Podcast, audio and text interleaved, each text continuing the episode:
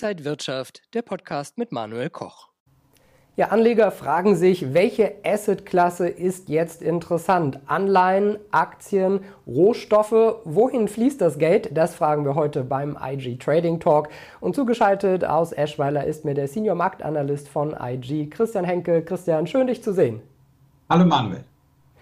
Christian, Belastungsfaktoren wie die Inflation sind zurück. Welche Assetklassen sind denn jetzt interessant? Anleihen, Aktien, Rohstoffe? Ja, was natürlich Manuel zuletzt zu beobachten war, Aktien, die klettern wieder ganz äh, peu à peu äh, nach oben. Ja, natürlich, das Inflationsgespenst ist zurück und somit natürlich auch die Angst vor einer Rezession. Ähm, wenn ich das mal so kurz ausholen darf, ja zuletzt äh, war ja die US-Inflation leicht rückläufig. Die Marktteilnehmer hatten schon mal die Sektflaschen rausgeholt und auch das Ende der Inflation äh, gefeiert. Ja, jetzt kam aber vor kurzem äh, ja die Teuerungsrate aus Großbritannien. Da werden ja auch schon äh, die Zinsen erhöht, aber die Inflation auf Rekordhoch, auf einem 40-Jahres-Hoch. Aber auch in der Eurozone ist die Inflation gestiegen. So, das heißt also, in Amerika haben wir schon Leitzinserhöhungen. Ähm, ob die jetzt letztendlich die Inflationstrendwende eingeleitet haben, das bleibt erstmal abzuwarten. So, aber das ist jetzt natürlich der Belastungsfaktor, weil nämlich die Marktteilnehmer sich fragen, ja, was macht denn jetzt die Bank. Werden die Zinsen jetzt äh, straffer angehoben oder vielleicht doch eher mildere Töne angeschlagen? Das ist äh, letztendlich das äh, Szenario. Aber nichtsdestotrotz sehen wir, dass die Aktienmärkte doch zuletzt Boden gut machen konnten. Die Rohstoffe, ja, die sind aktuell nicht so gefragt, weil ganz einfach über allem doch ja die Angst vor einer Wirtschaftsabkühlung halt schwebt und ja, wenn natürlich weniger Waren produziert werden, brauchen wir auch weniger Rohstoffe. Anleihen, ja, da haben wir natürlich jetzt zuletzt wieder gesehen, die Renditen steigen, die Anleihenkurse fallen. Das heißt also, hier äh, trennen sich die Marktteilnehmer auch von den sicheren festverzinslichen Wertpapieren, Aktien sind aktuell sehr beliebt. Und wir sehen ja auch hier äh, praktisch äh, im ersten Schaubild äh, die drei wichtigsten Charts. Ich würde mal sagen, das sind jetzt hier die Urcharts, nämlich einmal den MSCI World, den Weltaktienindex, dann vertreten äh, für die Rohstoffe der CRB Future Index und die Anleihen hier ähm, dargestellt durch die äh, Kurse der zehnjährigen US-Staatsanleihen. Und was wir jetzt natürlich jetzt sehen, mit Lineal und Bleistift ganz einfach mal analysiert ist, dass die Aktien äh, ja letztendlich ähm, das äh, ja schon zwei fallende Hochs überwunden haben. Das heißt also schon die Trendwende eingeleitet haben. Aber man sieht auch, wir nähern uns dem Abwärtstrend. Und das kann nochmal ziemlich heikel werden. Rohstoffe hatten zuletzt einen sogenannten Fehlausbruch. Aber auch hier sehen wir dennoch, dass wir einen intakten Aufwärtstrend haben.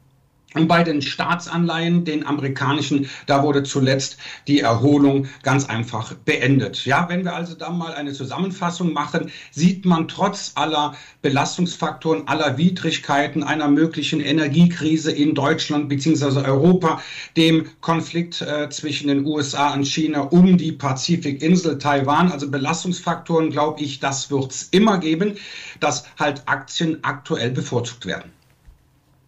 Ja, Christian, Rohstoffe konnten ja eine Zeit lang wirklich sehr hohe Renditen erzielen. Dann kamen mal kurz die Anleihen und jetzt sind die Aktien wieder im Vorteil. Du hast auch da einen Chart mitgebracht. Was können wir da sehen?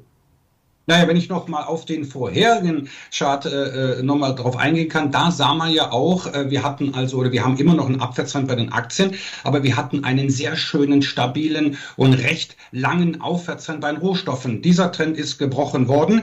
So, und das heißt natürlich jetzt auch, ähm, die zentrale Frage, wohin fließt denn jetzt aktuell das Geld?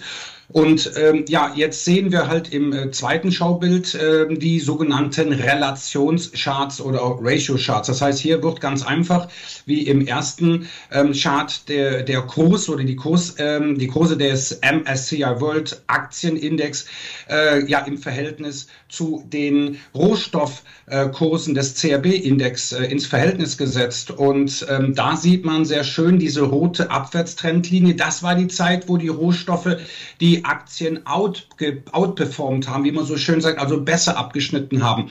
Aber seit Ende Juni hat sich das Blatt jetzt wieder gewendet zugunsten der Aktien.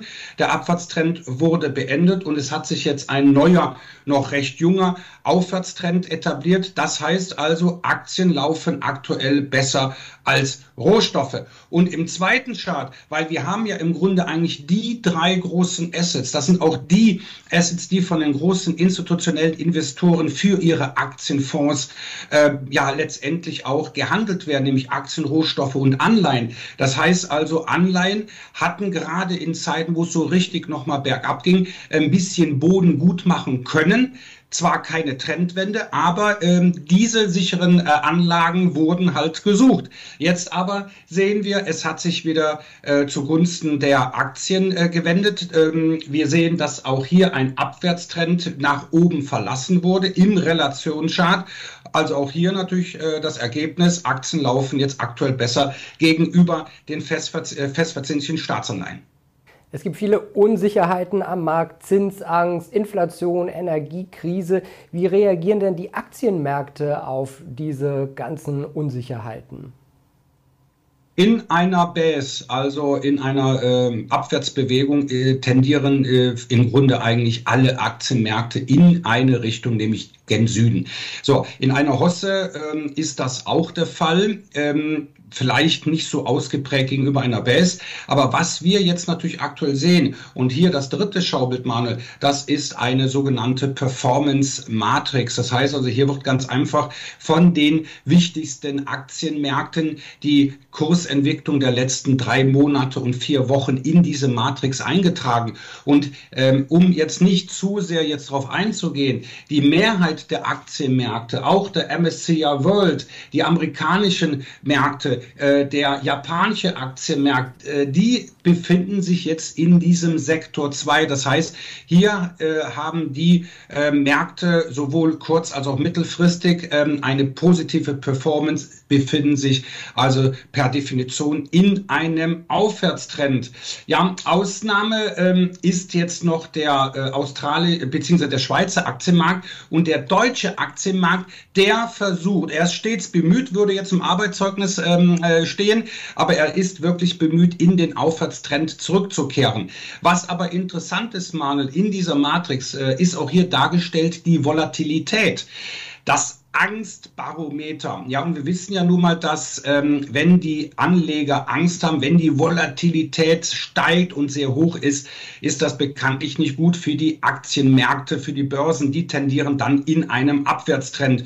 Und äh, beide die Volatilität hier dargestellt durch den VIX, also praktisch die, der Volatilitätsindex auf den S&P 500 äh, und die ähm, Aktienmärkte, da haben wir eine sehr hohe inverse Korrelation. Das heißt, es dreht sich halt immer. Ist die Angst sehr hoch, die, die Volatilität sehr ausgeprägt, äh, ja, leiden die Aktienmärkte darunter, aber umgekehrt. Und jetzt ist es so, dass die Volatilität zuletzt doch stark abgenommen, stark nachgelassen hat. Und was sehen wir dann? Was für eine Überraschung, die Aktienmärkte hier im Sektor 2 im Aufwärtstrend. Also im Grunde, Manuel, ist, sieht es eigentlich gar nicht mal so schlecht aus, äh, wenn man bedenkt, wir sind in einer Sommerflaute und äh, auch in einem sogenannten Zwischenwahljahr.